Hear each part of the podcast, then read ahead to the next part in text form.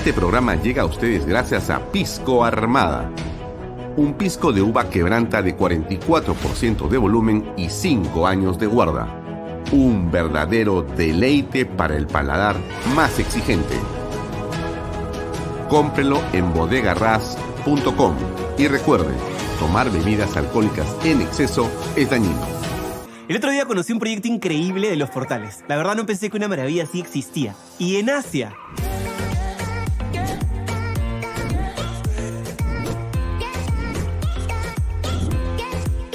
Pero como todo lo bueno siempre se acaba rápido, acompáñenme para que todos ustedes aprovechen esta gran oportunidad de adquirir su terreno y vivir la experiencia Monte Alto. Y es muy fácil de llegar. Llévame a Monte Alto. Dirígete a la Panamericana Sur, hasta el corazón de Asia. Imagina tu casa soñada dentro de este exclusivo condominio que cuenta con todo, para que puedas disfrutar del verano y de todo el año. Ah, y puedes ser dueño hoy mismo.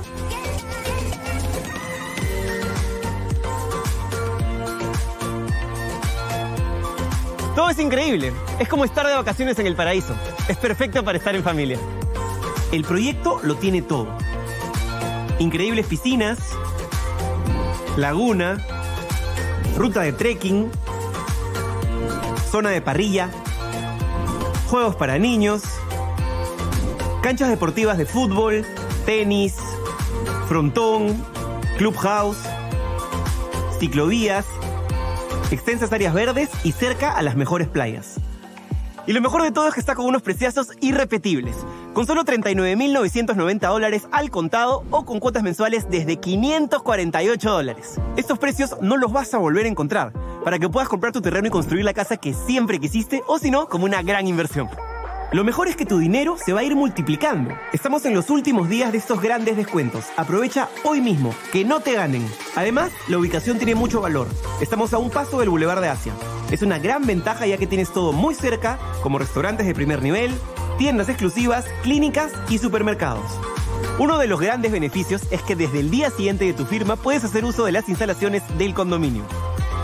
Y chicos, ¿cómo se sienten? Ha sido amor a primera vista, como si estuviéramos de vacaciones.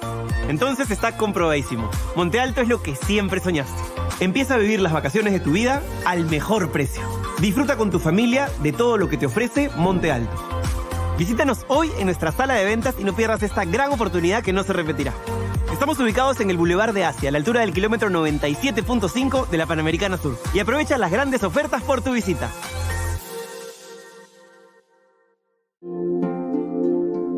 Cumplir el sueño de la casa propia puede ser realidad. Hoy conoceremos el testimonio de Edwin Colos, quien junto a su familia está viviendo en las lomas de Yura. ¿Cómo estás, Edwin? Hola, Libertad. Así es. Hoy con mi familia estamos viviendo el sueño de nuestra vivienda propia. Y esto fue posible gracias a las opciones que nos brindó GPR Inmobiliaria. Y lo mejor es que las opciones se adaptan a la necesidad de cada familia, con cuotas mensuales desde los 935 soles. Así es, hemos decidido crecer como una familia independiente y tener nuestro propio espacio. Por eso hemos adquirido una vivienda Capulí que tiene una sala, un comedor, una cocina, dos dormitorios y área para estacionamiento. Tenemos una sorpresa con nuevas facilidades bancarias a través del nuevo programa de crédito Ahorro Vivienda del BBVA Tu Palabra Basta. Con solo firmar una declaración jurada. Así es que acércate hoy mismo y compra tu departamento o casa.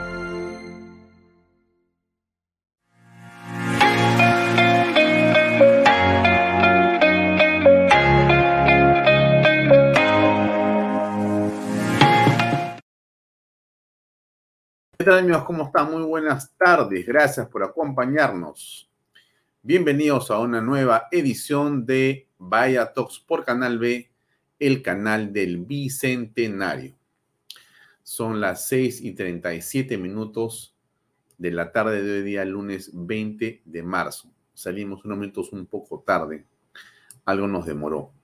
Pero ya estamos acá como todos los días, de lunes a viernes, listos para conversar, para reflexionar en todo lo que pasa en el país con respecto a diversos temas que tienen que ver con el acontecer nacional. Hoy día vamos a conversar con eh, un comunicador que es el director periodístico de un medio muy importante que se llama ILAT Media. Y hoy vamos a estar con él en unos minutos más. Él es Raúl Labarte y vamos a conversar en torno a cuál es el papel de los medios de comunicación en medio de esta coyuntura. Eso tiene especial relevancia porque hay, como usted sabe, los medios de señales abiertas, está la radio, está la prensa escrita, están los nuevos medios o la prensa alternativa, están ahí las redes sociales, están eh, los medios digitales y demás, ¿no? ¿Qué es lo que usted debería de tener cuidado? ¿Dónde está eh, la información veraz? ¿Cuál es la importancia de la interpretación de las noticias que algunos eh, también damos? No solamente damos hechos, sino brindamos la interpretación de esos hechos. Eso es a lo que nos parece a nosotros eh, central interpretar los hechos y no solamente dar la noticia. Bien, eh, algo eh, más antes de continuar con el programa, déjeme hablarle de esto que es la marcha por la vida, que es el día sábado 25 de marzo, o sea, este sábado.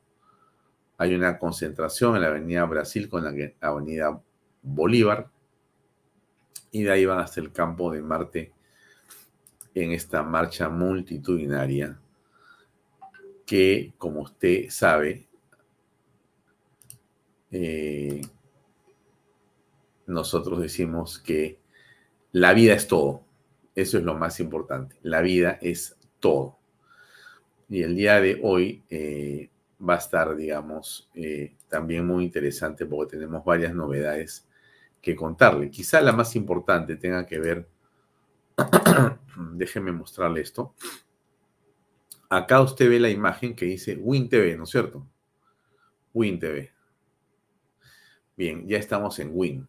Win es una plataforma de conexión a Internet que provee fibra óptica de alta calidad para que usted tenga un Internet impecable y usted pueda vernos realmente como realmente la señal de Canal B se produce, que es, digamos, con una calidad y con un esplendor eh, realmente muy significativo. No lo digo porque yo sea de Canal B, lo digo porque es la verdad. Nosotros y nuestro equipo técnico trabaja todo el día y nuestra obsesión está en que tengamos una señal que sea lo más eh, adecuada posible, lo mejor posible, ¿no? Y eso es un esfuerzo que hacemos realmente permanentemente, ¿no? Para que la señal que tengamos sea estupenda. Eso, déjenme poner un poquito más de luz, estaba,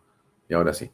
Eso que, que parece una redundancia, en realidad no es otra cosa que nuestra responsabilidad para que usted siempre nos vea con la mejor calidad posible. Estamos trabajando ahora con una resolución de 720 eh, líneas o píxeles, ¿ya? Y eso lo pensamos incrementar posiblemente a 1080. Usted dirá, ¿de qué está hablando va ella?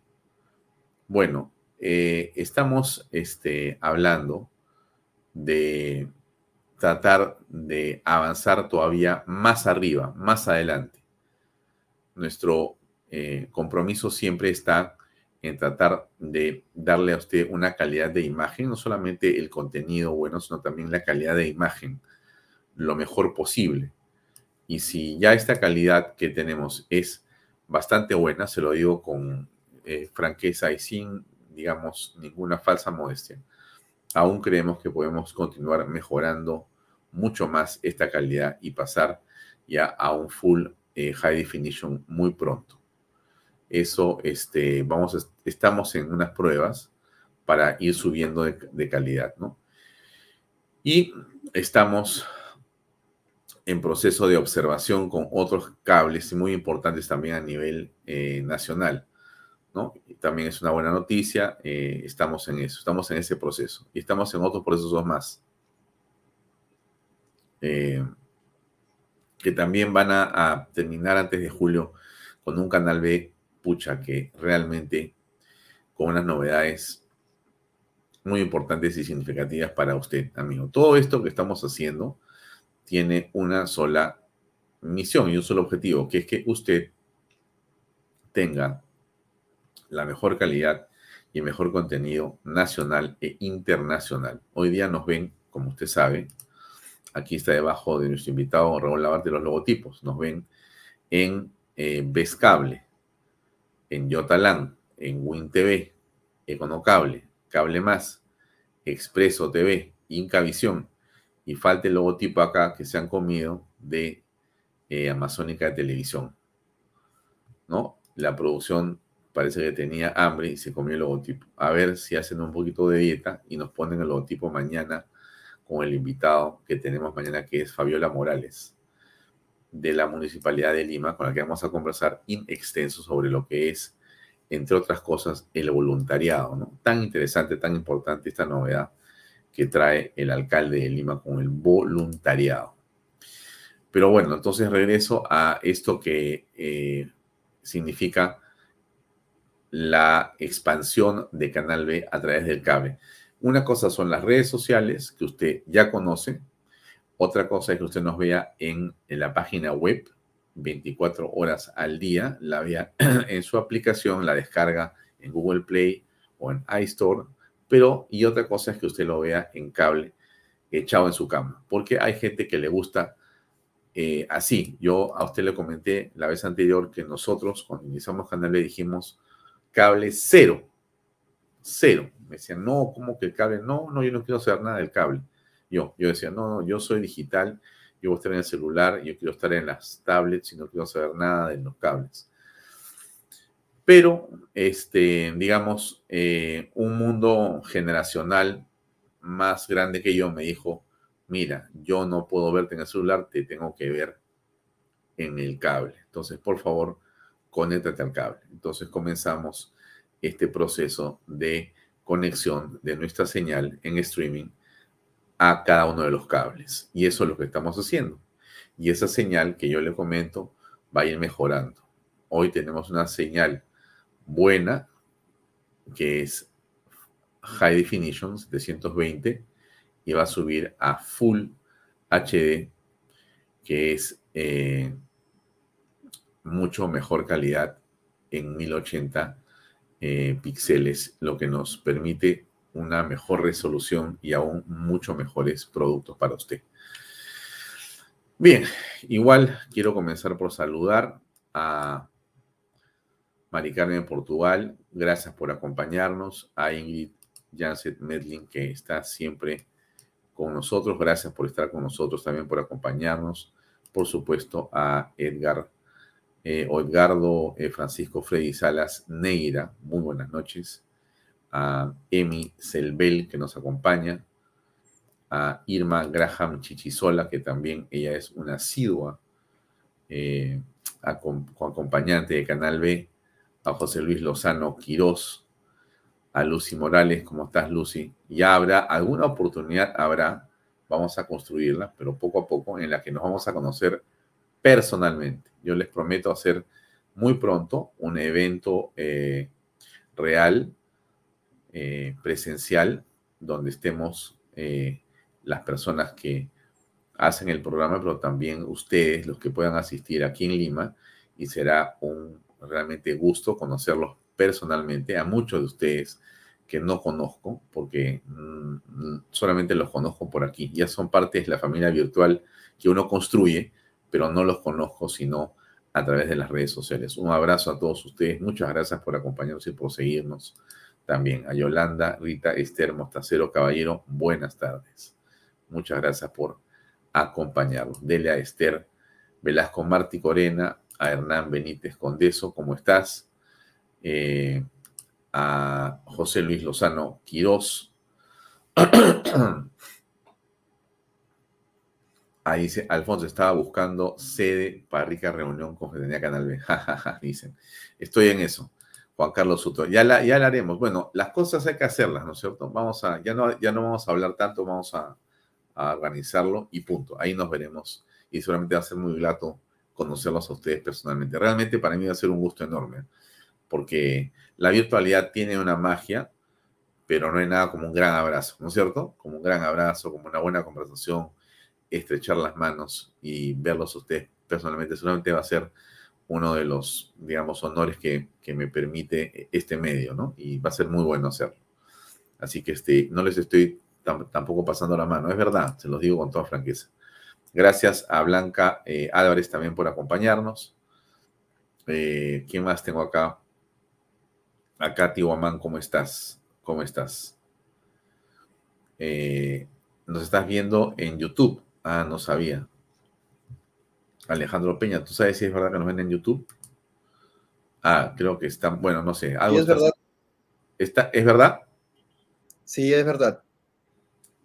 Muy bien. Bueno, Alejandro Peña, que para efectos de, del mundo de la farándula le decimos Alexander Payne. Alexander Payne es un, uno de los, digamos, este, activos más importantes que tiene Canal D porque es un gran especialista. ah, ah se activó. Ah, muy bien. Está, estamos ya en el AV, en el, en el de ABH. Ah, muy bien. Entonces, ahí hay creo que 14 mil seguidores, ¿no? Alejandro Peña. Alexander Payne. Sí, perfecto. Ok, entonces se ha activado. Hoy ya tenemos a mucha más gente conectada acá. Y decía ya porque tenemos más, más seguidores que de, de, costumbre después de la semana pasada. Ustedes supieron lo que pasó, ¿no es cierto? Yo les conté que, este, bueno, vamos a decir cómo fue. El padre Gaspar puso unas imágenes que no debía, unos segundos, en su programa Unidos por la Esperanza del viernes antepasado. YouTube, que nos persigue con drones por donde avanzamos en el mundo, vio esas imágenes los segundos y dijo, es el momento de quedarles encima con todos los de Canal B. Y nos cancelaron los YouTubes. Fue afuera.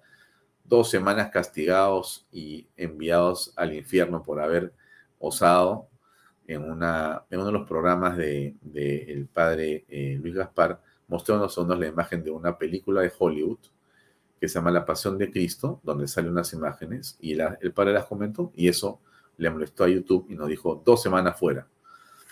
Bueno, nosotros, como usted sabe, no dependemos de YouTube para existir, gracias a Dios.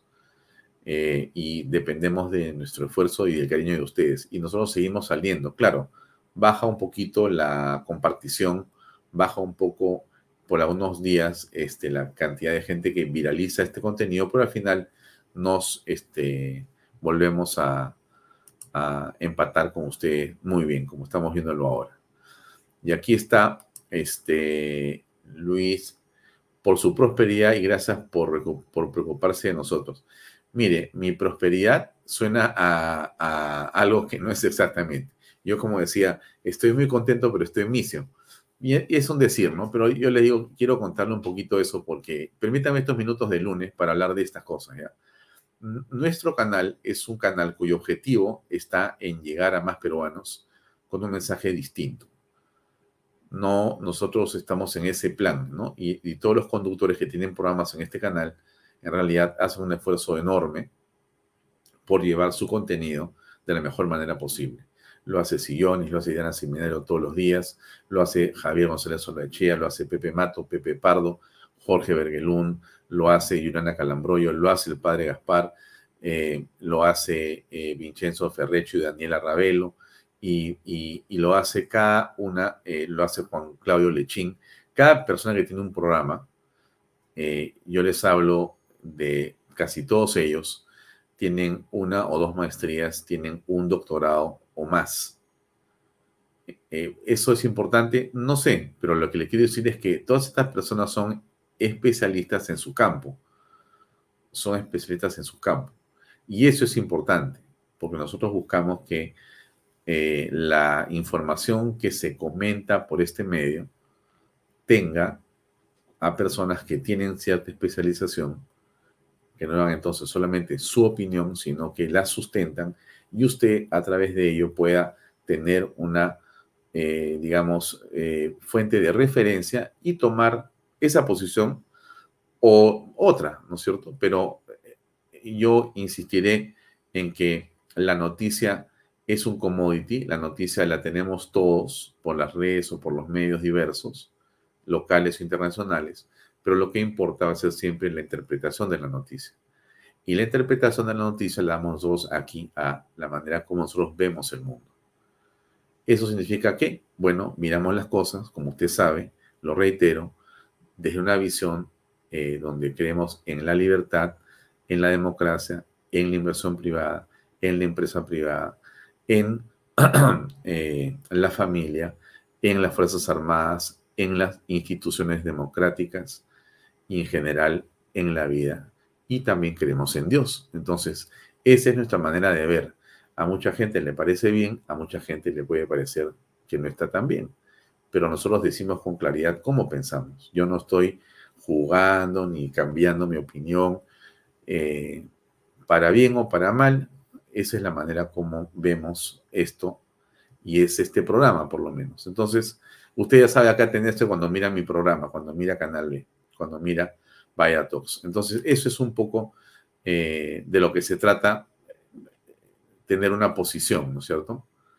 Eh, Al, ¿cómo estás? Ya lo comenté, espero que sepas que nos cancelaron el YouTube por unos días y bueno, ya estamos acá y, no, tan, y no pasó nada. Delia Esther, sí, sí, sí, sí, sí, sí, sí, es secretaria general de Renovación Popular. Claro que sí, es muy importante. Mañana vamos a conversar con ella. Ha escrito una columna, dicho sea de paso, que está en el portal de Canal B. Yo me imagino que ustedes ven las noticias que publicamos en Canal B. Bueno, espero que sea así, porque si son seguidores de este programa, deberían seguir también el portal de noticias. Ahí hay noticias todos los días y vienen noticias ya muy pronto internacionales de primer nivel. Estamos por cerrar un excelente convenio con una gran agencia de noticias internacionales. Estamos trabajando en ello, como en tantas cosas, y todo eso para ustedes. O sea, ustedes van a tener información de lo que pasa en el mundo en el acto a través de una visión, por supuesto, eh, no caviar, ¿ok? Y no progresista del mundo por Canal B, muy pronto, muy, muy, muy pronto. Así que eso también viene, eso quería contarle que es parte de lo que estamos haciendo, ¿no? Mm, bueno, Blanca, ¿cómo estás? Gracias. Ya nos vamos a encontrar todos. Chicos Y, me dice Normita Saenli, porque estos chicos Y son del YouTube, pues. acá hay una mancha enorme de YouTube.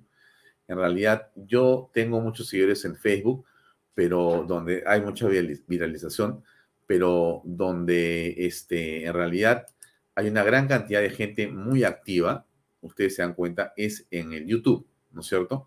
Es una comunidad de 14 mil personas, pero roncan como si fueran pues cientos de miles, porque hablan y hablan y comentan y yo les agradezco muchísimo por si acaso. ¿ah? Y me siento honrado de que tengan tiempo todos los días para estar conectados acá. Y bueno, en fin, es parte de la maravillosa este, digamos, tecnología de las redes sociales, ¿no? Porque tener personas que a uno le, le siguen y, hay pues una química, ¿no? Eh, sin que los haya conocido y no los conozco, bueno, es fantástico. Por eso es que yo le decía a ustedes que ya haremos nuestra reunión, eh, la firme, la de verdad, ¿no? Y ojalá podamos tener la oportunidad de partir un momento. Ya, bueno, basta de conversación. Déjenme agradecerle a Víctor por sus palabras. Gracias a todos por sus comentarios. Bien, entonces, eh, nuestra entrevista, Alejandro Peña, va a ser a qué hora? Si no me equivoco. 7 y 10. Muy bien, a las 7 y 10 entramos con la entrevista, o sea, dentro de 13 minutos. Vamos a volar.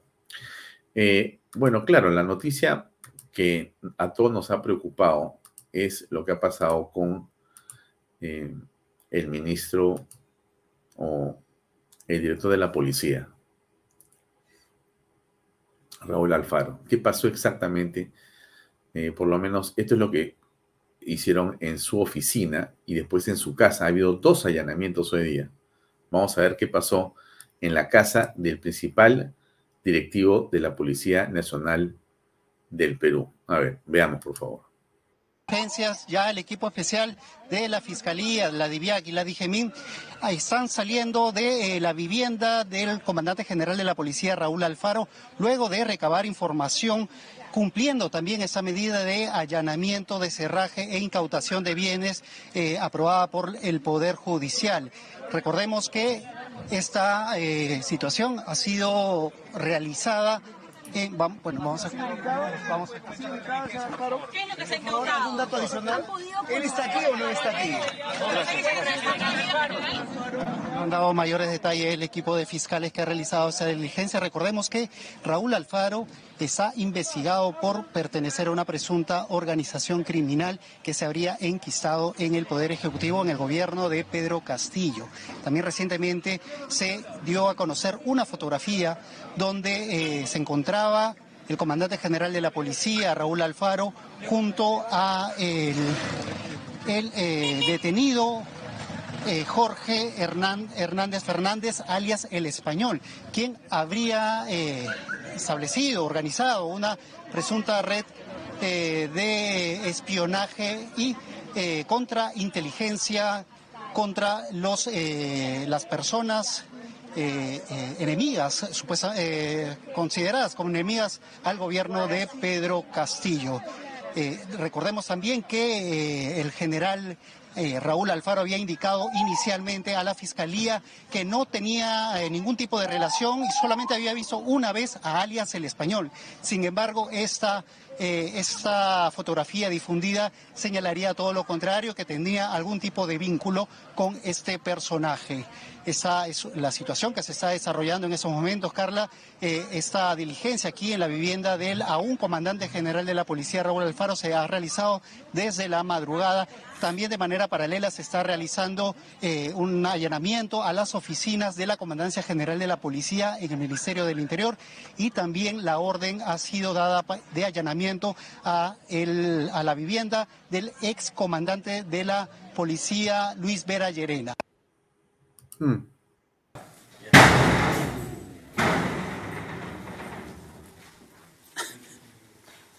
Esto es eh, también, y esta es la oficina del general Alfaro, ¿no? Eh, bueno, muy preocupante esta situación, es sumamente, eh, digamos, negativo lo que ha ocurrido.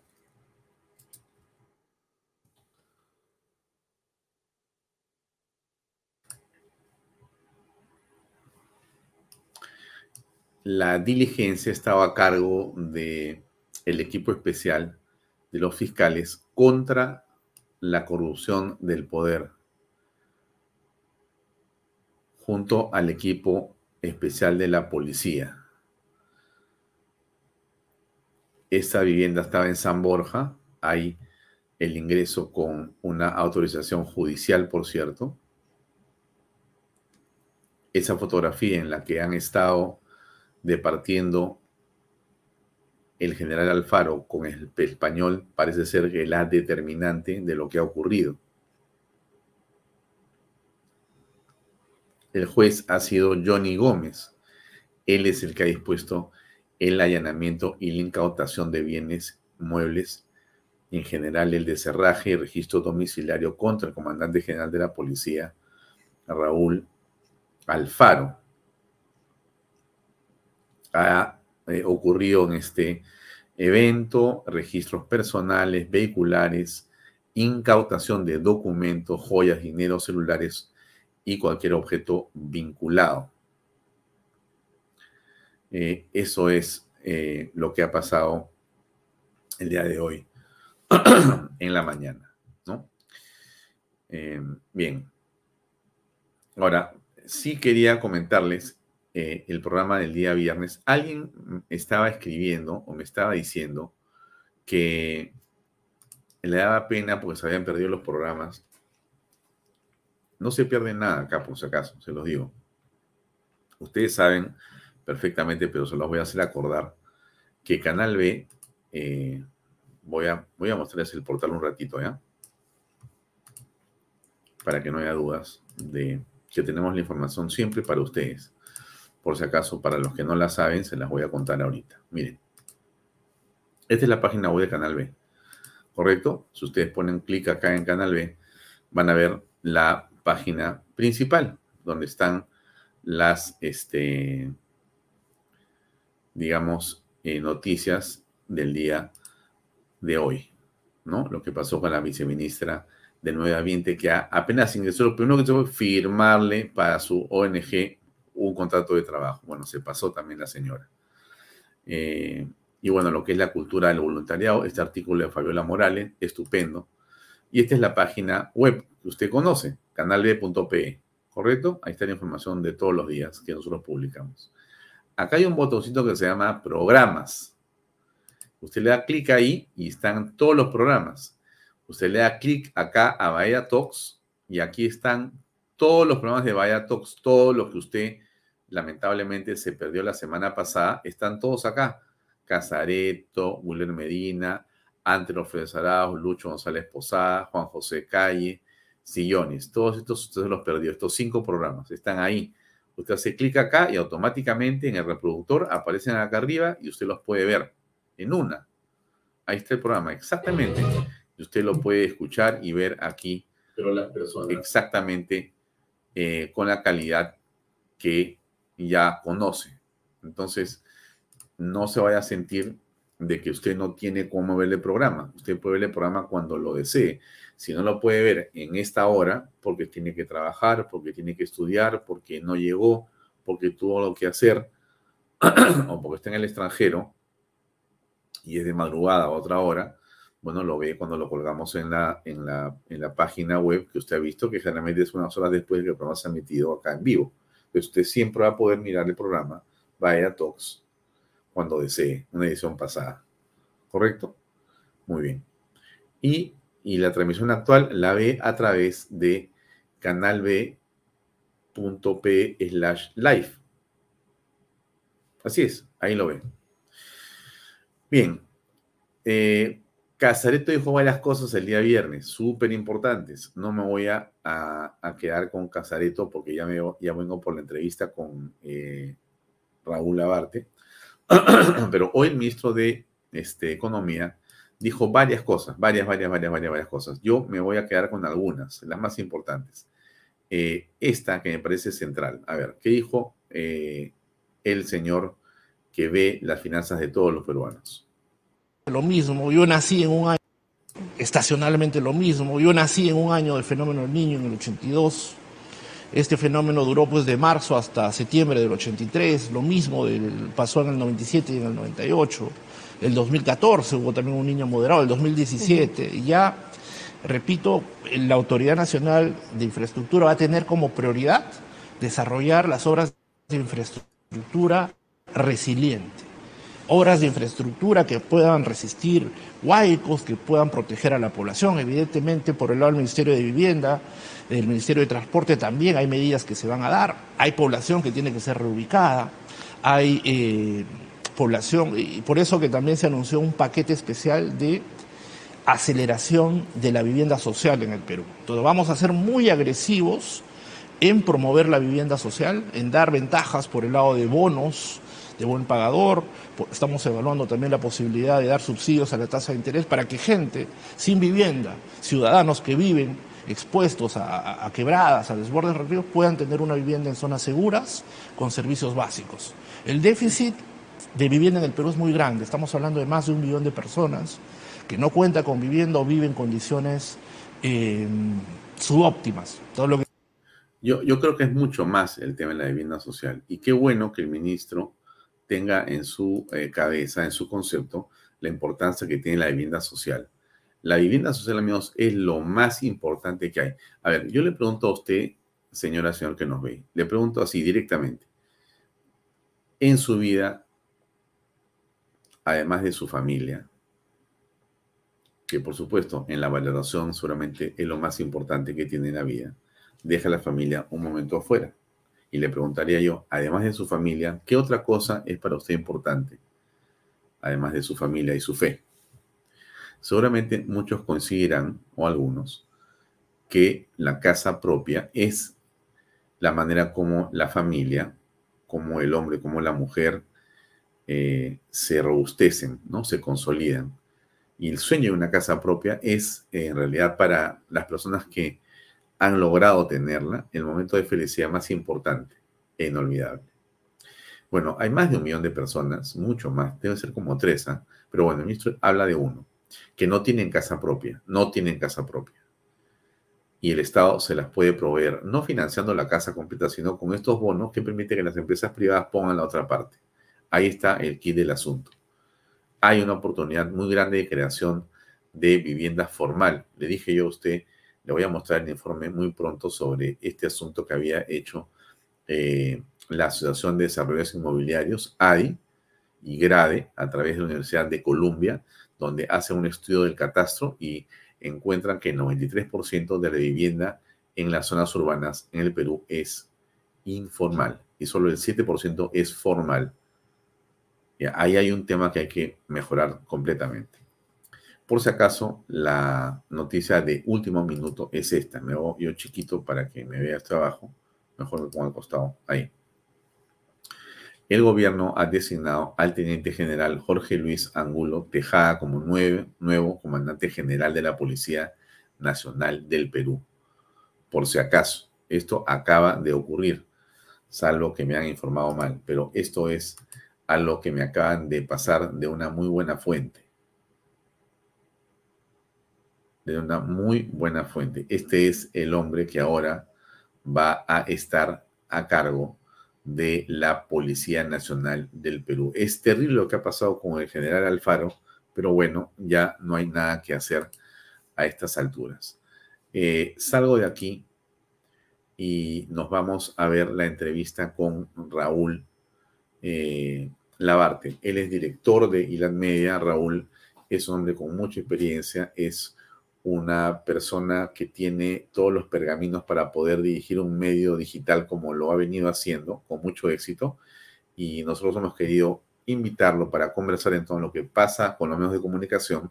Nos parece central su opinión, así que aquí va nuestra conversación que espero sea del agrado de todos. Ahí va amigos.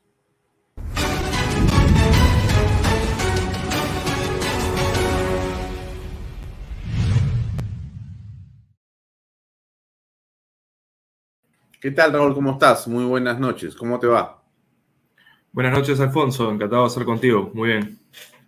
Bien. Eh, para las personas que eh, pudieran no saber en qué medio estás, aunque eh, estás en los medios sociales y ahí sin duda existe una enorme difusión del trabajo que tú realizas como director periodístico de ILAT solamente para poner un poquito de contexto a la conversación y la gente se ubique, ¿qué cosa es ILAT Media y qué programa tienes tú o qué programas tienes tú en ese medio de comunicación digital, por favor?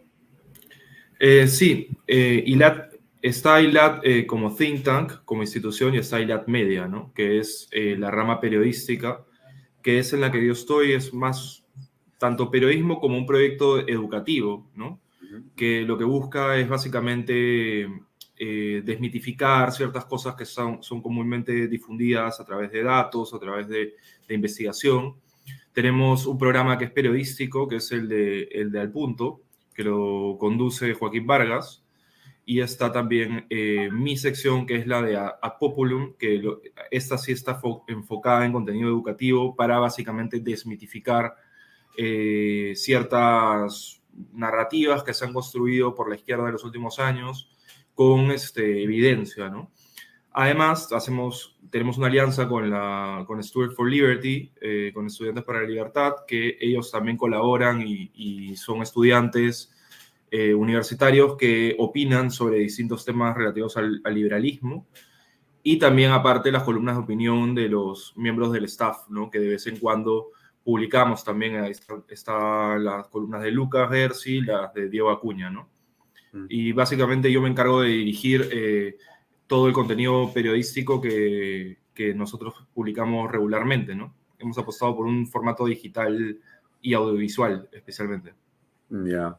Ahora, eh, tú eh, eres un ingeniero industrial de la Universidad de Lima, si es que es tu link en el que estoy leyendo.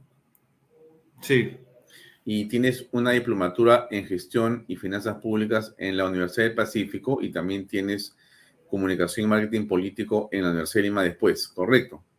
Así es. Ya, muy bien. Entonces, eh, la, pregunta que todos nos hacemos es, ¿cómo estás en un medio de comunicación como ingeniero industrial de carrera básica? No tiene ninguna contradicción, pero solamente lo pregunto porque la pregunta que te haríamos sería, ¿y por qué no has seguido en temas de ingeniería?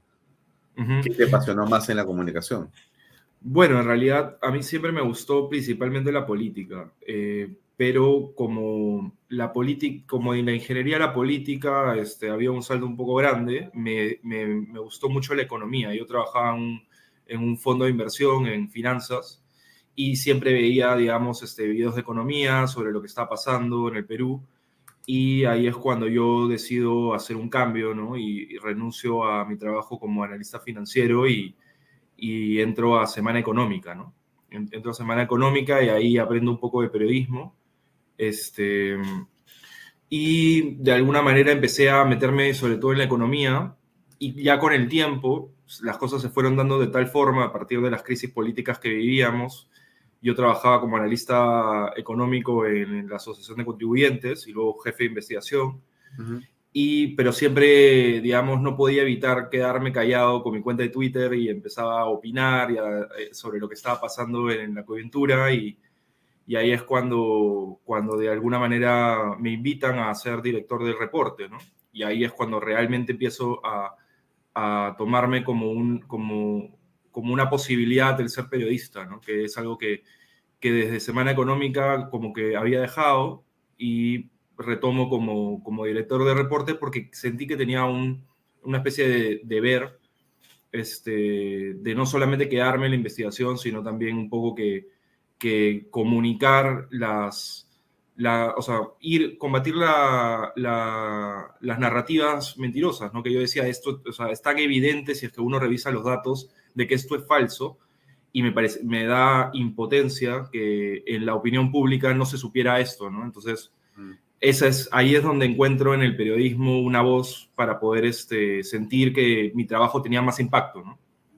Ahora, señalas un fenómeno que es muy interesante, que nos, eh, digamos, profundicemos en la conversación, que tiene que ver con, no diríamos la tendencia de un medio, sino la alteración de la verdad de ciertos medios y periodistas, que son dos cosas distintas, porque tú puedes tener una tendencia, eh, digamos, por la formación o por tus ideas o por lo que quieras, eh, de una manera y de esa manera vas a ver el mundo. Bueno, correcto, ¿no es cierto? Ya de repente naciste en un hogar católico, tienes padres y madres, eres conservador, o naciste un, en un hogar ateo, eres también ateo, no crees en la familia, tienes una posición más bien eh, distinta, progresista. Ok, perfecto, tienes tu tendencia, tu manera de pensar y eso es libre, ¿no?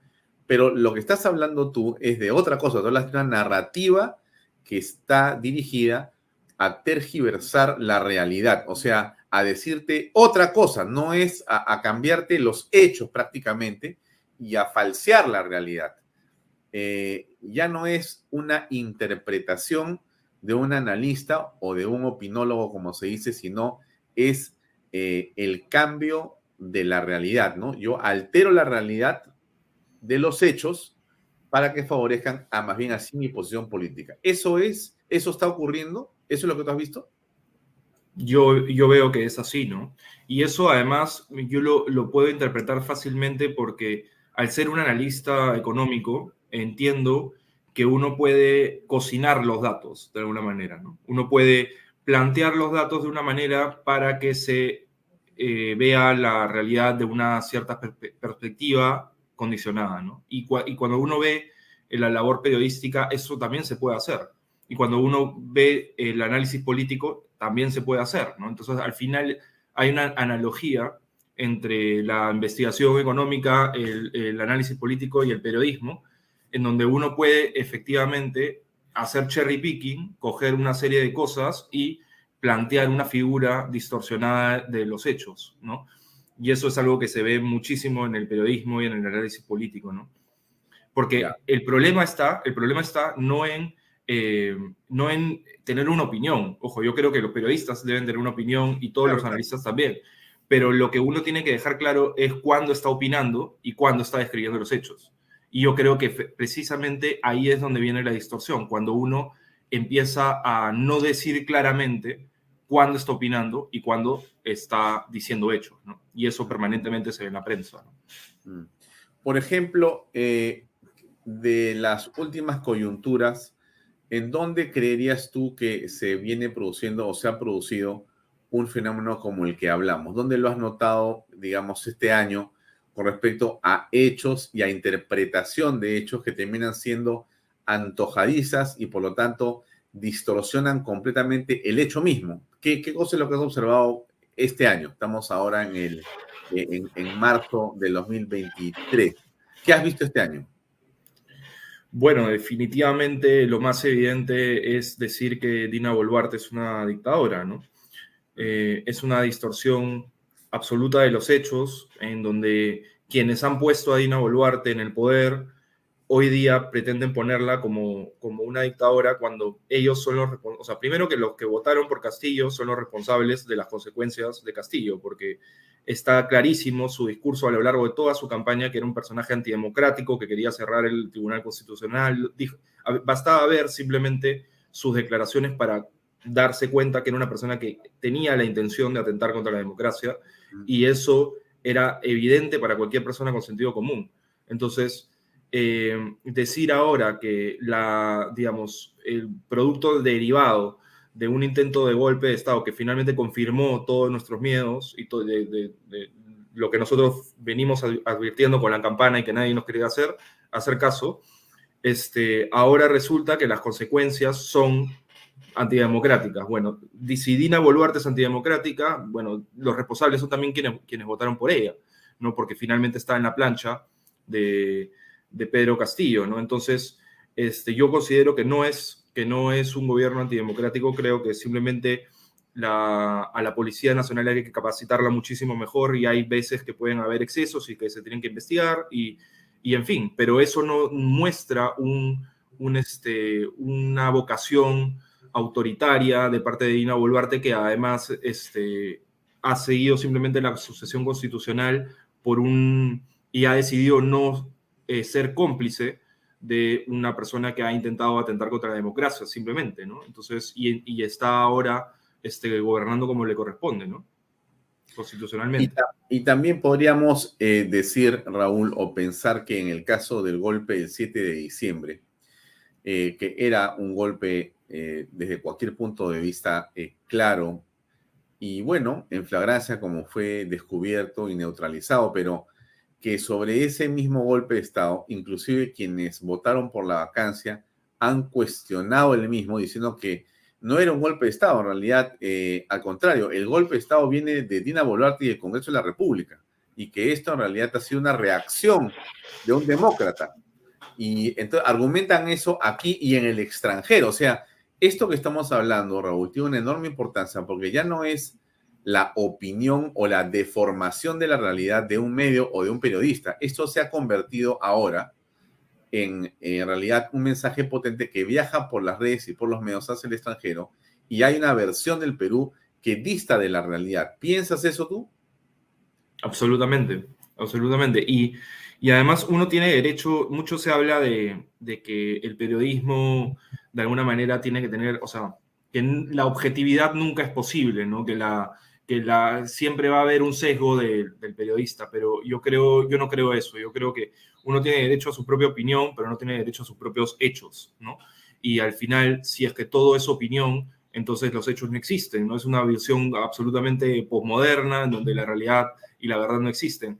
Y es evidente que quien ha querido hacer un golpe contra la democracia ha sido Pedro Castillo, y yo lo que creo es que más bien, como constantemente se muestra en el sur, sobre todo, hay una distorsión deliberada de, la izquierda que busca mentir sobre lo que ha sucedido, diciendo que el Congreso ha tenido la intención permanente de, vacar a Pedro Castillo cuando sí es cierto que se le quería vacar por, por, numerosos delitos, pero eso no quita, eso no quita que finalmente Castillo haya decidido mostrar toda su, todo su talento autoritario con una decisión como la que tomó, ¿no?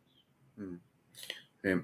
Ahora, eh, esto que estamos este, conversando eh, tiene una, digamos, este, un impacto eh, a, todo nivel, ¿no? Es decir, la distorsión de la realidad, la manera como se alteran o se interpretan los hechos. Entonces, por un lado tenemos, Raúl, lo que podríamos llamar el commodity de la información o de los hechos, que más o menos es de dominio público, ¿no es cierto? O sea, la señora Boluarte da un mensaje a la nación, por decirlo, el congresista tal da un mensaje o escribe un Twitter o, ocurre un hecho determinado, se descubre ciertos eh, elementos o hechos y esos son como, eh, digamos, commodities porque están ahí por, por un medio de comunicación o por las redes sociales. Entonces tú recibes la información y la tienes, ¿ya?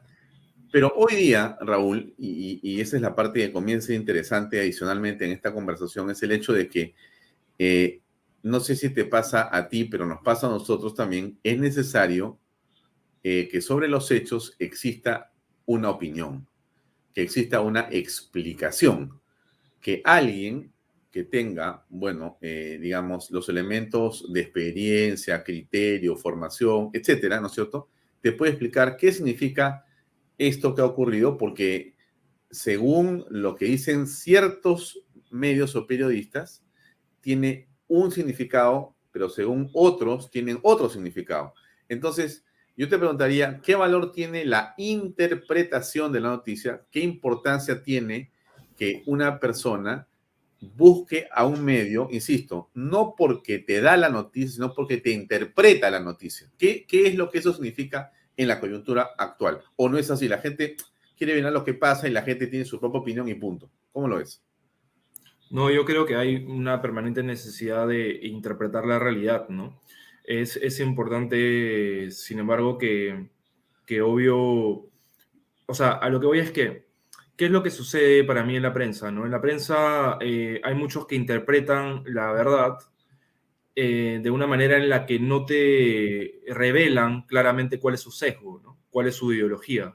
Desde nuestro lado es clarísimo, nosotros estamos a favor del liberalismo, estamos a favor de, una lucha cultural contra la izquierda, este, y nosotros no vamos a, negarlo, ¿no? No vamos a, esconder nuestro sesgo personal y definitivamente aportaremos también con la interpretación de, de los hechos eh, como corresponde, en ciertos casos con la mayor objetividad posible, pero con unos valores muy concretos y muy claros. En cambio, eh, lo que siento que sucede en mucha parte de la prensa es que nunca se revela, siempre se quiere estar como por encima de, de, los tintes políticos. En muchos casos, este, ciertos periodistas intentan decir que no tienen ideología o que no tienen sesgos, y, este, y, y sobre todo no revelan cuáles son. Y la gente los, los, obviamente, analizándolo desde afuera, uno puede más o menos ver cuáles son, pero yo creo que estaría bastante bien, bueno para la discusión, incluso a nivel de debate nacional, que cada uno de los periodistas revele por qué piensa lo que piensa, por qué sesga la información de, de, esa manera, por qué interpreta la, la, información de esa manera, porque eso es lo que realmente va a, a generar debate. Pero cuando uno parte de la idea de que no tiene sesgo y de que no está opinando o no está analizando o no está sesgando la información, entonces el otro es una persona que hace fake news y tú eres una persona que dice la verdad, punto, ¿no? Entonces, eh, cuando, cuando tú no revelas realmente tu sesgo, te estás poniendo por, el, o sea, tú estás diciendo realmente que tú tienes la verdad y que todos los que interpreten la, verdad de otra manera, entonces son eh, mentirosos. Y no, yo creo que lo democrático es reconocer siempre los sesgos y decir claramente cuál, cuál, es, cuál, es, una, cuál es su posición. ¿no? Entonces, eh, creo que la interpretación, yendo a tu pregunta, que creo que la interpretación siempre va a ser parte de la labor periodística y creo que en toda interpretación siempre va a haber un marco ideológico de alguna manera para poder procesar esa, esa, esa información. Lo ideológico es simplemente una estructura, ¿no? una estructura sobre la cual uno percibe la realidad y, este, y creo que es inevitable ¿no? que todos manifestemos de alguna manera una ideología. Lo, importante es conocerse a sí mismo y transparentarlo con quienes, con quienes se escuchan. ¿no? Y entonces ahí parece que entramos en otra este, bifurcación, eh, porque tienes a los medios y tienes a los periodistas que trabajan en los medios. Y da la impresión, Raúl, que son en algunos casos eh, dos mundos, eh, o en realidad son dos entidades, o digamos, el periodista se siente hoy día, no sé si la palabra es empoderado, pero siente cierta independencia y cierta valoración de su opinión, más allá del medio inclusive. O sea que yo trabajo en este medio, pero yo puedo tener mi propia opinión sobre lo que pasa, entonces, que no es la del medio. Antes, más bien, eh, hace 20 años o, 30 años, eh, todos los periodistas lo que hacían era traer información y la línea política periodística del medio definía cómo y qué y cuándo salía lo que habían traído de información.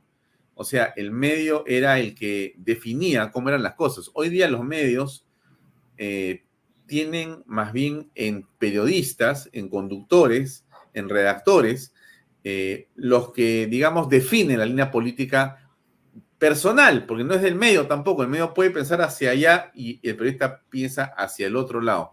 ¿Cómo aprecias eso o, o no es así? ¿Tú sientes que hay un alineamiento perfecto de todos los periodistas con sus medios de comunicación.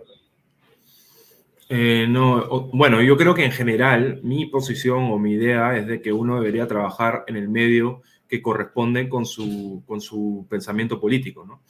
Este, yo sí creo que, que de alguna manera es inevitable que existan distintas líneas editoriales y que en todo caso si, si uno tiene una... Además es lo que finalmente termina sucediendo, ¿no? Porque en mi experiencia también, cuando, no cuando un periodista no coincide con la línea editorial, pues tarde o temprano es retirado de, la línea editorial, ¿no? Entonces, este, podría, podría ser distinto, debería ser distinto, puede ser, no lo sé. El punto es que los hechos hablan por sí solos, ¿no? Los medios de comunicación tienen una línea editorial y suelen elegir a periodistas que coincidan con esta, con, esta línea, ¿no?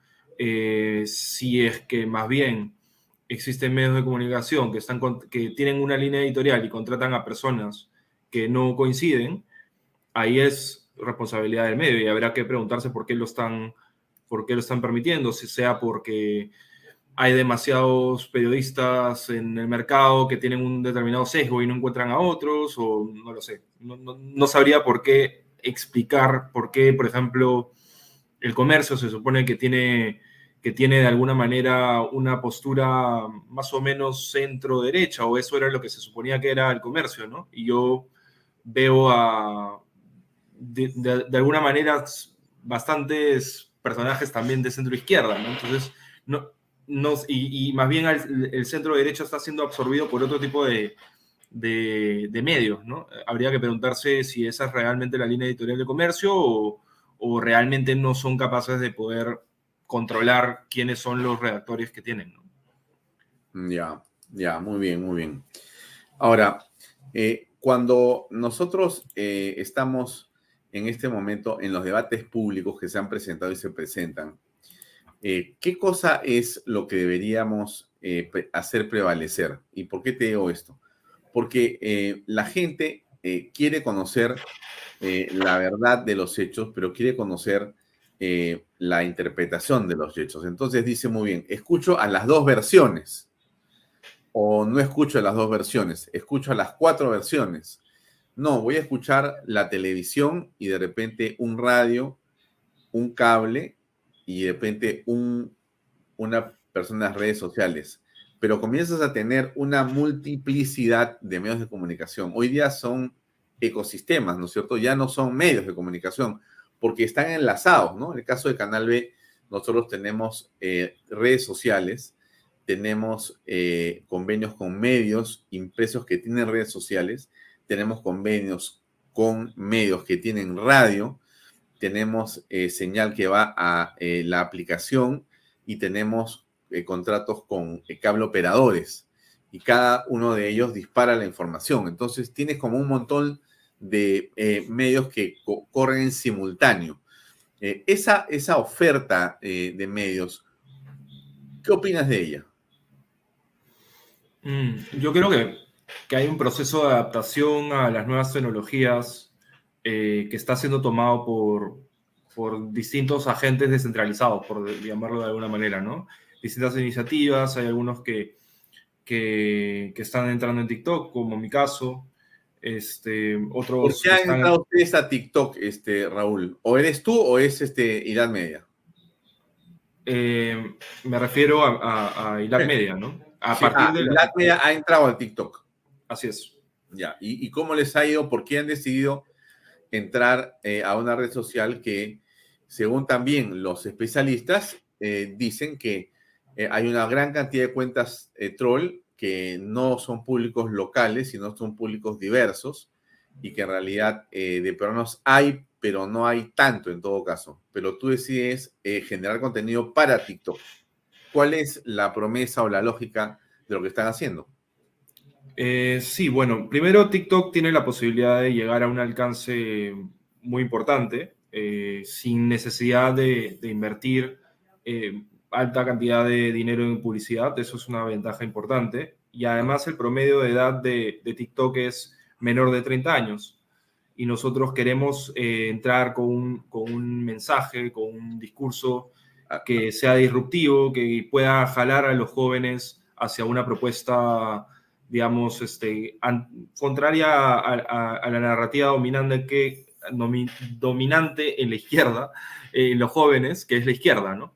Este, entonces, nosotros creímos que TikTok, que nosotros debíamos adaptarnos a la plataforma de TikTok y no nosotros eh, digamos, imponer las condiciones. Creo que cuando uno comunica, lo primero que tiene que hacer es servir, ¿no? Es decir, ponerse en, los zapatos del otro y decir, bueno, a ti te gusta hablar en estos términos, hablemos en tus términos y igual te lo puedo explicar, ¿no?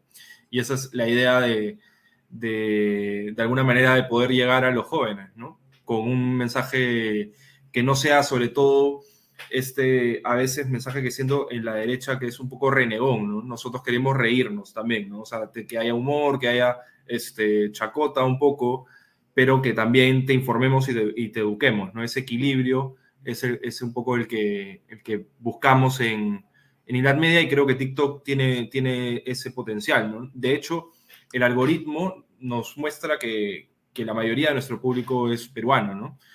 También hay algunos que nos ven en el extranjero, pero, pero sí, este, estamos llegando eh, a, bastante, a bastante público peruano, ¿no? Ya, pero ahí se presenta otro tema que también me interesa mucho cuando escucharte, que es el asunto del famoso algoritmo, que es esta programación que existe en las redes sociales y que hace varias cosas. Una de las que hace, esa es, esa es la pregunta, es, te va condicionando quienes te leen a ser más o menos simpatizantes tuyos o estar de acuerdo a tu pensamiento. O sea que tú no vas a terminar entrando a un TikTok o a un Instagram eh, en realidad de alguien que piensa opuestamente a ti, porque ya está hecha la programación para que más bien se busque coincidencias. Entonces, bueno, ahí hay un sesgo, ¿no? Muy peligroso, ¿o no?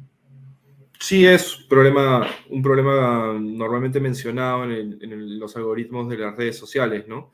De las famosas cámaras de eco, que, yo creo que en TikTok se, se rompen un poco, ¿no? Porque cuando tu video realmente llega a, la gente, o sea, el algoritmo tampoco creo que, que distinga de manera tan evidente quiénes están a favor de una cosa o la otra, ¿no? Sino que principalmente es contenido de política, ¿no? Hay, en TikTok hay este, contenido de política sobre algún tema y el algoritmo no necesariamente va a distinguir entre quiénes son de izquierda, quiénes son de derecha, ¿no? Eh, sino que principalmente te va a poner información sobre algún hecho, ¿no? Entonces, eso también te permite, te permite poder llegar a gente que no, que no este, piensa como tú. Nosotros hemos, lo hemos visto también por los comentarios, ¿no? Hay muchas veces que algún video nuestro este, no choca con algunas ideas de ciertas personas y lo vemos en los comentarios y nos responden. Así que están llegando también a, a gente que no piensa como nosotros, ¿no? Pero principalmente nosotros apuntamos a quien se, quiere informar de política, ¿no? No necesariamente a, a los que piensan como nosotros Obviamente, quienes piensan como nosotros nos van a seguir más, pero sí, cuando llegas a cierta escala, es inevitable que te vea todo el mundo, ¿no? Y eso, y eso es lo que te permite TikTok. En Twitter normalmente este, no es tan así. Solamente te van a ver quienes te siguen o quienes más o menos... Aunque también hay, una interacción importante en Twitter, ¿no? Pero, pero en TikTok yo, yo siento que es más, ¿no? Hay, hay una escala mayor porque, porque también este, al, al no existir la posibilidad de invertir en pauta, que es algo importante en TikTok, o sea, en Perú no se puede invertir en pauta, salvo, muy, salvo empresas que tengan una razón social, creo, en Estados Unidos. Entonces, eso te permite competir en base a la creatividad y no en base a quién pone eh, más recursos en publicidad. ¿no? Y en Facebook y en Instagram ya existen empresas que invierten mucho en publicidad y este, esto nos, esto hace que si no tengas mucha espalda financiera para financiar este en pauta, no puedas competir en igualdad de condiciones. En cambio, TikTok recompensa al, más creativo, ¿no? Y eso es lo que nos atrajo de, esta plataforma. ¿Y qué opinión tienes sobre lo que se denomina la prensa alternativa? Esa prensa alternativa está quitándole seguidores a los medios de comunicación tradicionales en realidad eh, está compitiendo, el mundo de las redes sociales o digital con el mundo de la televisión analógica en la forma en la que se encuentra como eh, televisiones o radio, o va a prevalecer el, el, tema o la fuerza que tiene el mundo, el mundo digital. ¿Cómo, cómo ves tú, cómo ves esto? Yo, yo creo que es un camino de ida, ¿no? Hacia, hacia la política cada vez más digital, ¿no? Eso lo vemos en, en las campañas, la campaña de Trump. Este, en, distintos, en distintos escenarios se, ha visto que la política cada vez se va a ver este, más eh, peleada a través de los espacios digitales. Y, eso también democratiza muchísimo el, conocimiento, democratiza la posibilidad de, de, informar desde cualquier lugar, ¿no? y de opinar sin tener que tener un montón de, recursos. Em, y sobre todo, ¿qué que, pasa si es que, como en el caso del Perú, tienes este, pocos medios que tienen una cierta línea editorial y si tú quieres ser periodista y no coincides con esa línea editorial, este, entonces nadie te escucha. Pero en cambio, a través de, las redes sociales, a través de eh, distintos, de, distintas este, plataformas, tú puedes de alguna manera competir, ¿no?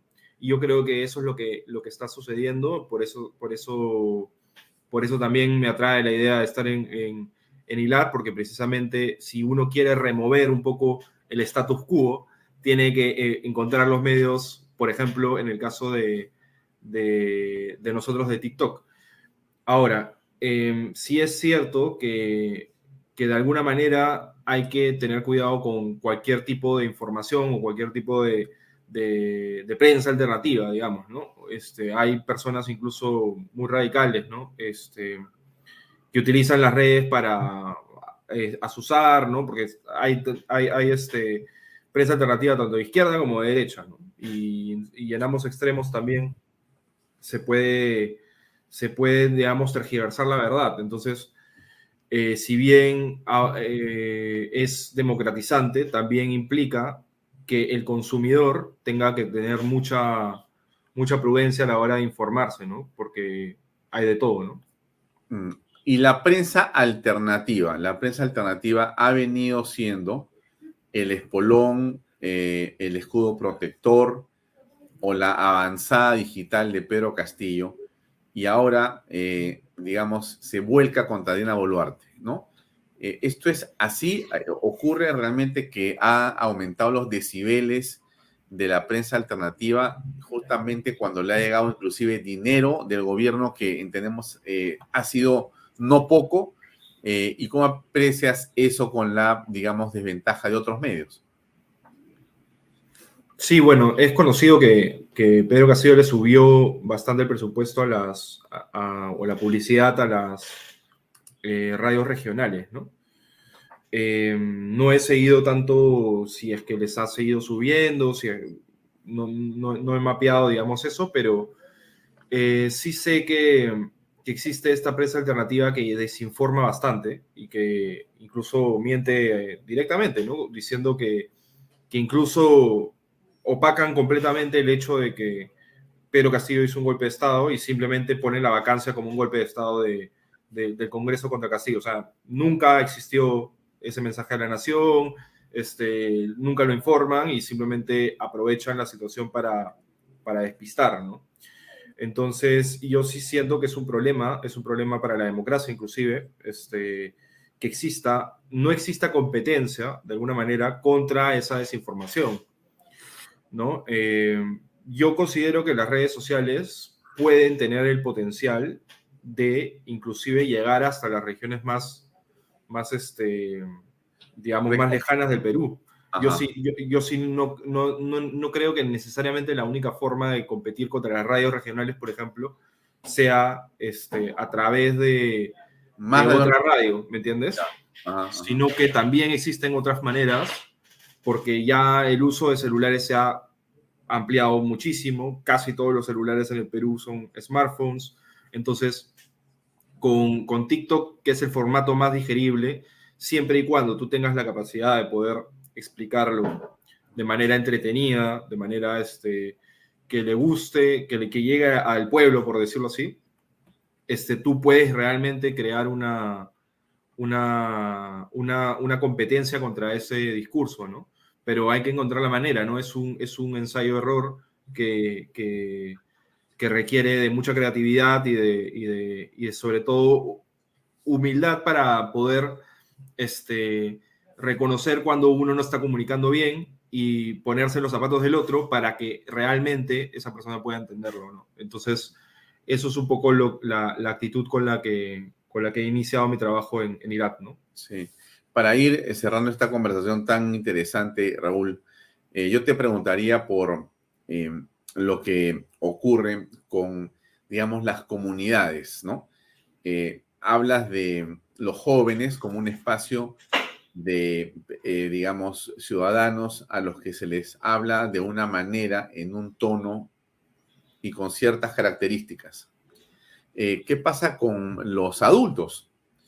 Eh, porque da la impresión que eh, el bocato di cardinale o en todo caso el elemento fundamental en la política son los jóvenes, no los viejos. Y yo siento ahí eh, una discriminación hacia los mayores, a quienes se les tilda de que, bueno, pues ya a ustedes no importa porque o no entienden o no importan, y lo que importa es que entiendan los, los, los jóvenes. O sea, que el que habla de jóvenes a ese hay que darle presupuesto, a ese hay que tratarlo como si fuera un sabio, porque si le vas a explicar a un señor pues 70 años, ya no, ya no friegues, pues ya se más son poquitos, ya se van a morir. En cambio, los jóvenes van a durar mucho tiempo, entonces tienes que ver cómo los conquistas, cómo realmente logras estar con ellos. Bueno, ¿qué piensas de esto? ¿Cómo, cómo ves esta realidad en la que eh, el objetivo eh, jóvenes es, como quien dice, eso es lo fundamental? Todo, pero que lo entiendan los jóvenes. ¿O exagero?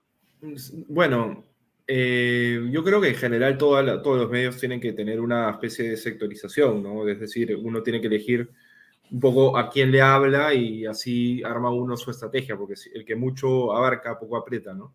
Eh, en nuestro caso hemos elegido a los jóvenes por, por, por, ello, porque simplemente veíamos una oportunidad, porque creo que, que en general este, la derecha suele, suele, digamos, estar entre los mayores, ¿no?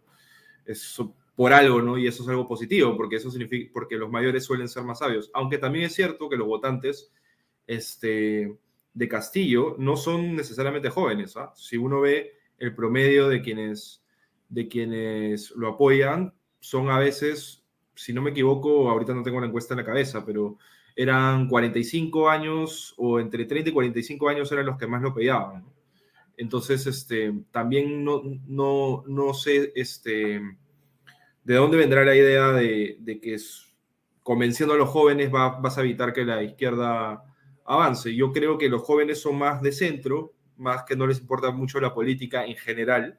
Claro. Y, pero, y se, y se... me llama la atención, solamente quiero insistir en el tema, ¿no? Que hay quienes dicen, bueno, que mi formato llega a los jóvenes. ¡Wow! Entonces ya está hecho, ya está resuelto. Entonces, si todos los viejos miran y dicen, oye, llega a los jóvenes. Entonces, eso es lo que hay que hacer. Ya no importa bien lo que se dice, sino el cómo termina siendo también el mensaje. ¿Qué piensas de todo eso? Agregando lo que estabas comentando. Eh, sí, no, yo creo que el mensaje es, fundamental, ¿no? Este, yo, yo, yo sí considero que, que uno puede decir cualquier cosa, este, pero que si uno quiere elegir correctamente a quién, le, a quién le habla, la forma es lo que va cambiando, ¿no?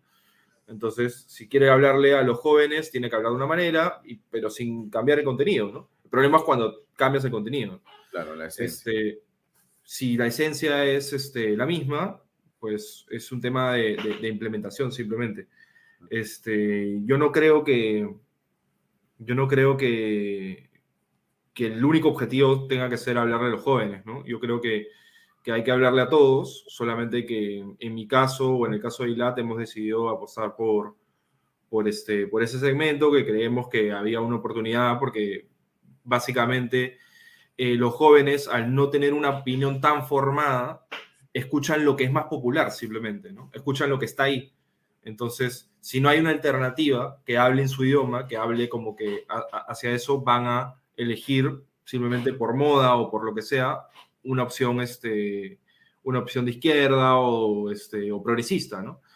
Entonces, es, es, por, es, por, eso, porque creo que no hay competencia. En cambio, en, los mayores hay como que competencia, este, digamos, de derecha, ¿no? ¿Y qué opinas de los influencers?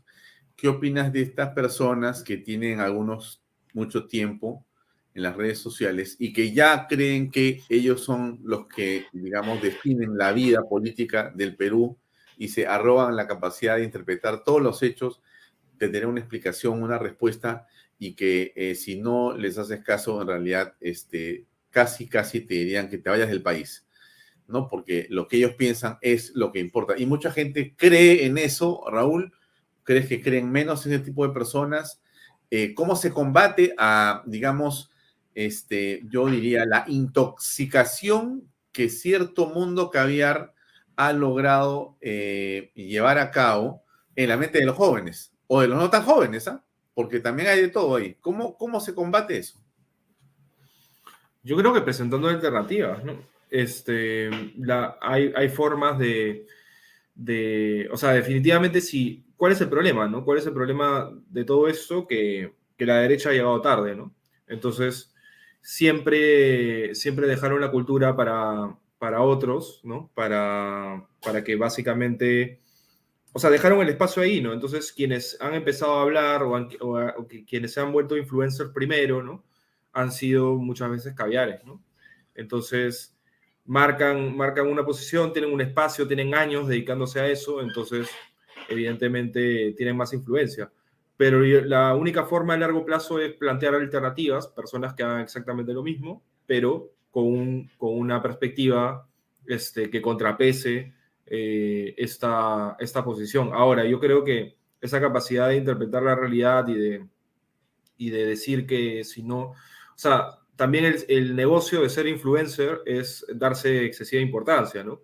O sea, uno no puede opinar de alguna manera diciendo mi opinión no es relevante, ¿no? Entonces, siempre uno, ellos van a considerar que su opinión es digna de tomarse eh, eh, en cuenta y, este, y, van a considerar que es la verdad, ¿no? Pero ahora eh, ya está en el, en el lector o en el, o en el escucha o en, el, o en la audiencia considerar a esa como la verdad absoluta, ¿no? Entonces, este, la única manera de, liberar a, la audiencia es plantearle alternativas, plantearle otra forma de ver la realidad que compita con la, con, la otra y que saque sus conclusiones. Para eso estamos en democracia, para debatir y poner sobre la mesa distintas perspectivas. Has dicho una frase eh, muy importante que es la derecha llegó tarde. ¿No? Llegó tarde al debate, llegó tarde al momento de comunicar, llegó eh, tarde para hacer prevalecer su voz. La derecha llegó tarde, pero, pero estamos, eh, digamos, e, el mundo no, no se mantiene estático. Entonces, la velocidad con que se puede revertir la situación hoy día es mucho más que lo que ocurría hace 20 años también. O sea, que estamos en una situación en la que los medios digitales permiten que tú puedas, eh, no sé si llegaste tarde, pero puedes atrasar al que estaba primero, en todo caso. ¿Cómo ves eso? Sí, claro, nos permite competir en, una situación más, igualitaria, ¿no? Y nos permite, si es que tenemos la razón, ser recompensados mucho más rápido, ¿no? Sí. Este, y sí, definitivamente creo que eso es lo que eh, está sucediendo en gran medida gracias a la, prensa, gracias al esfuerzo también de Willax, ¿no? que me parece que ha hecho un gran, un, gran trabajo en favor de la democracia. Uno, uno, puede criticar su punto de vista, ¿no? O sea, yo, coincido, obviamente, con Willax, pero quienes están en contra de Willax, este, por un tema ideológico, desde mi punto de vista, están en contra de la democracia, porque finalmente que lo que ha hecho Willax durante estos últimos años ha sido poner sobre la mesa una serie de cosas y una serie de visiones que simplemente no estaban ahí, ¿no? Entonces, eh, yo no comprendo, o sea, uno, pueden haber excesos periodísticos en, en casos puntuales, pero la posición política que, que, que, tiene Willax es completamente respetable, completamente válida y, y hay mucha gente y, y, se ve la intolerancia de, de los caviares al este, plantea, al, estigmatizar a Willax por su posición política y muestra que realmente son antidemocráticos. Eso es lo que más me indigna a mí, porque quienes se supone que están, que dicen defender la democracia, que, están que son los permanentes este, superiores morales, no aceptan a nadie que no piense como ellos. Entonces, eh, si, no, si no piensas como ellos, automáticamente eres antidemocrático, ¿no? Y eso no tiene ningún sentido, porque la democracia es precisamente el permitir distintas posturas, ¿no? Entonces, ellos creen que solamente se puede ser democrático si se es caviar, ¿no? Y, si no, y, si no se es caviar, no se es democrático. Entonces, eso es una falacia de, autoridad, ¿no? Es una, una, petición de principio. O sea, no tiene ningún, ningún ningún sentido y, que, muestra precisamente esa gran hipocresía que, que, han tenido durante todos estos años. Y por eso me parece que, que la labor que estamos haciendo en general todo, todos desde la derecha está permitiendo sentar una narrativa distinta que está calando. Y yo creo que cada vez hay que encontrar distintas maneras de poder plantearla este, para que convenza a, a, más gente, porque si creemos que tenemos la razón, lo único que hay que hacer es cambiar la forma de decirlo según cada audiencia. Y eso es lo que, lo que estamos haciendo, ¿no? Muy bien, Raúl, te agradezco mucho por tu tiempo. Han sido unos estupendos casi 50 minutos de conversación y te deseo mucho éxito en ILAD Media y bueno, a tus órdenes en Canal para lo que puedan necesitar también en apoyo a lo que también hacen ustedes, que es muy valioso. Un gran abrazo y muchas gracias. Muchas gracias, Alfonso. Gracias. Buenas, noches. Muy amable.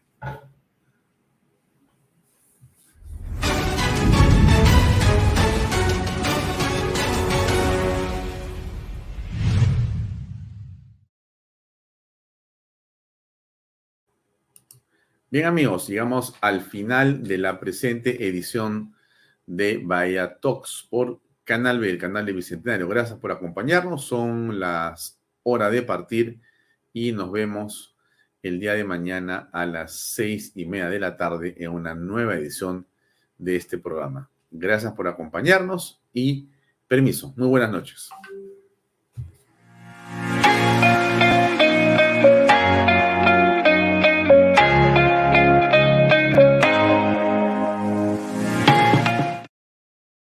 Este programa llega a ustedes gracias a Pisco Armada. Un pisco de uva quebranta de 44% de volumen y 5 años de guarda. Un verdadero deleite para el paladar más exigente. Cómprelo en bodegarras.com y recuerde, tomar bebidas alcohólicas en exceso es dañino. El otro día conocí un proyecto increíble de los portales. La verdad no pensé que una maravilla así existía. Y en Asia.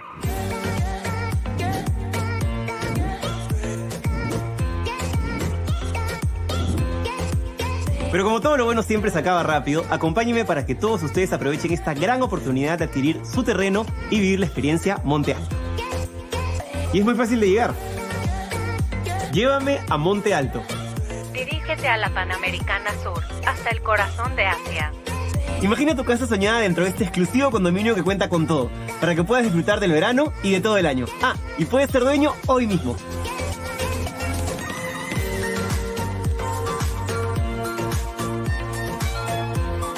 Todo es increíble. Es como estar de vacaciones en el paraíso. Es perfecto para estar en familia.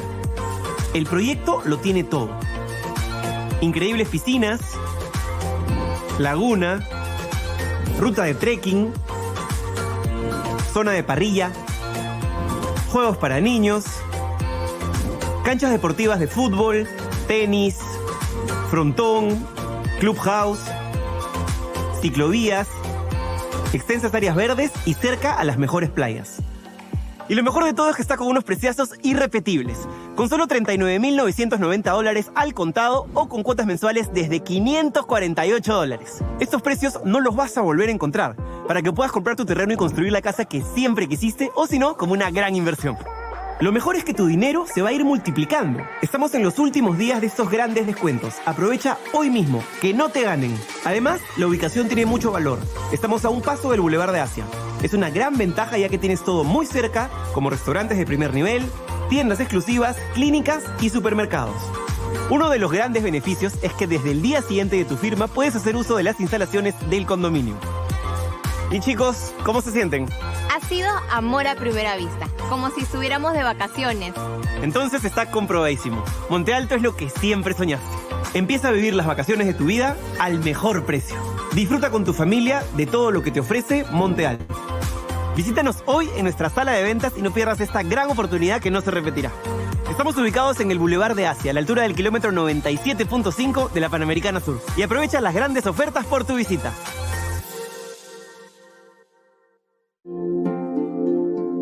Cumplir el sueño de la casa propia puede ser realidad. Hoy conoceremos el testimonio de Edwin Colos, quien junto a su familia está viviendo en las lomas de Yura. ¿Cómo estás, Edwin? Hola Libertad, así es.